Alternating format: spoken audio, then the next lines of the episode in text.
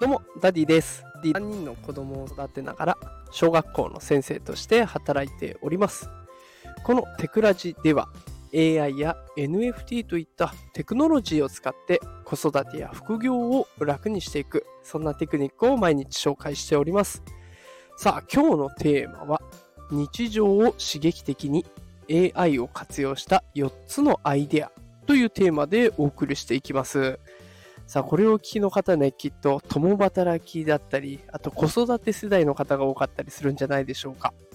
どうでしょうか？今の日常に、えー刺激足りてますでしょうか、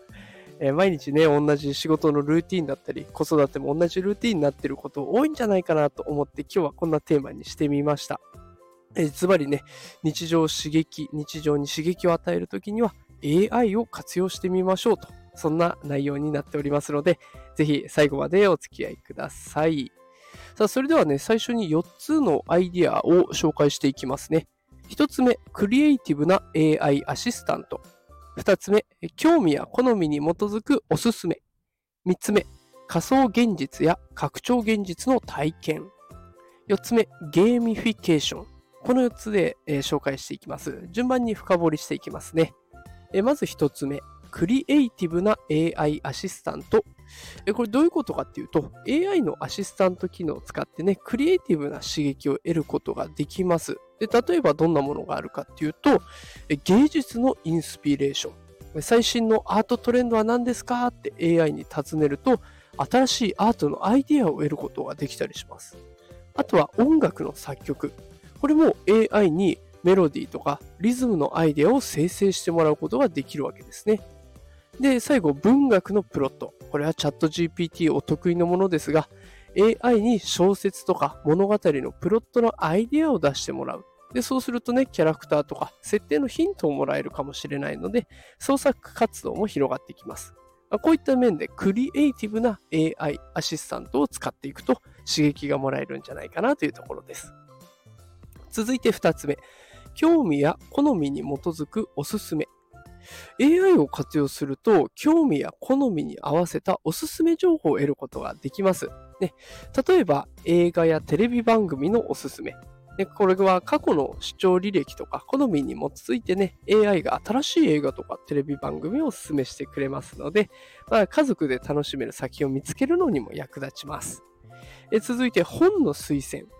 好きなジャンルや過去の読書履歴に基づいて AI が新しい本を提案してくれます。でこれはきっとあの Amazon とか、あと Audible とかでも活用してる人いらっしゃるんじゃないでしょうか。今までの履歴に基づいてね、あなたにおすすめなんていうので出してくれますよね。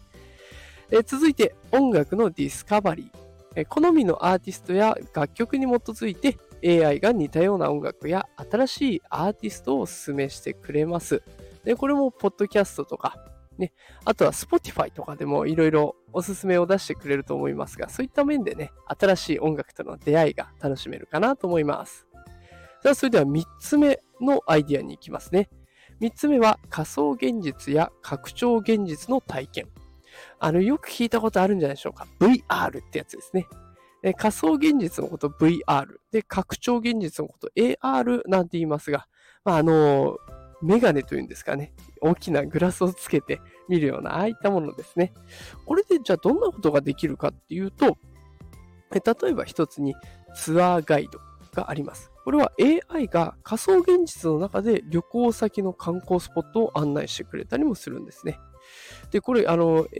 AR, AR グラスっていうんですか、VR のグラスをつけなくても、あの、クラスターというアプリで、でいろんな国に行ったりとか、その人が作ったワールドと呼ばれる世界を楽しんだりもできます。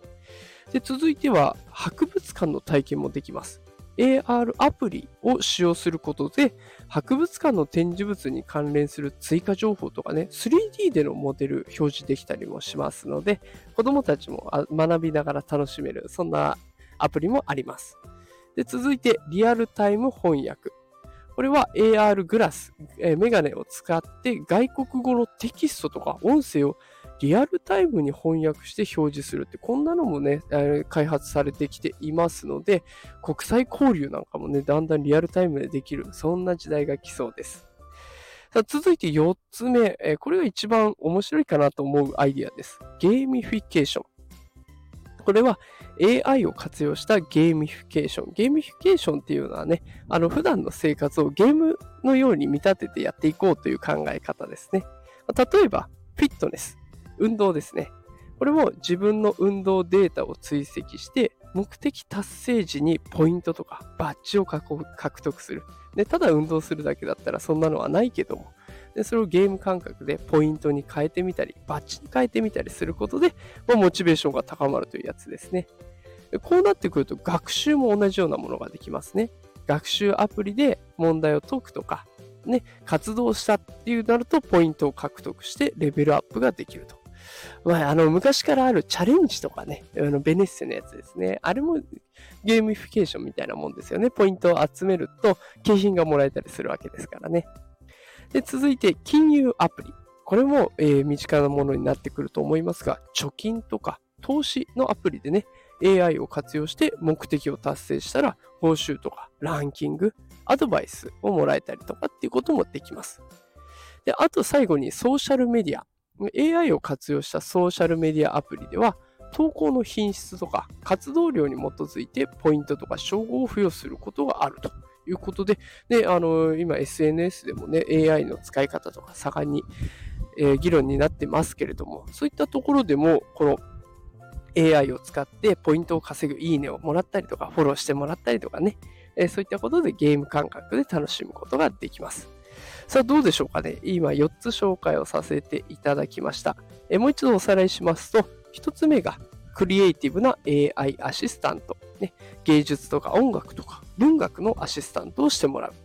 で、2つ目、興味や好みに基づくおすすめ。で、これは映画とかテレビとか本、音楽、こういったものをおすすめしてもらうやつです。3つ目、仮想現実や拡張現実の体験。VR とか AR を体験することでで、普段だったらできないことを体験していくというものです。で4つ目、ゲーミフィケーション。ね、何気ない活動もゲーム感覚でポイントをもらったりとか、ね、バッジをゲットできたとか、そういったことで使っていくと、普段の日常が少し刺激になるかなと思います。さあ、いかがだったでしょうか、えー、今日はね、普段の何気ない日常にちょっとしたスパイスを与える4つのアイデアを紹介させていただきました。この放送がこれを聞きのあなたの生活に少しでもね、潤いを与えてくれたら嬉しいなと思っております。さあ、ということで、こんな感じでね、毎日放送しておりますので、よければフォローしておいてください。また明日も新しい放送やりますので、ぜひ聞きに来てほしいなと思います。えそれでは今日も最後まで聞いてくださってありがとうございました。働くパパママを応援するダディがお送りしました。それではまた明日。さよなら。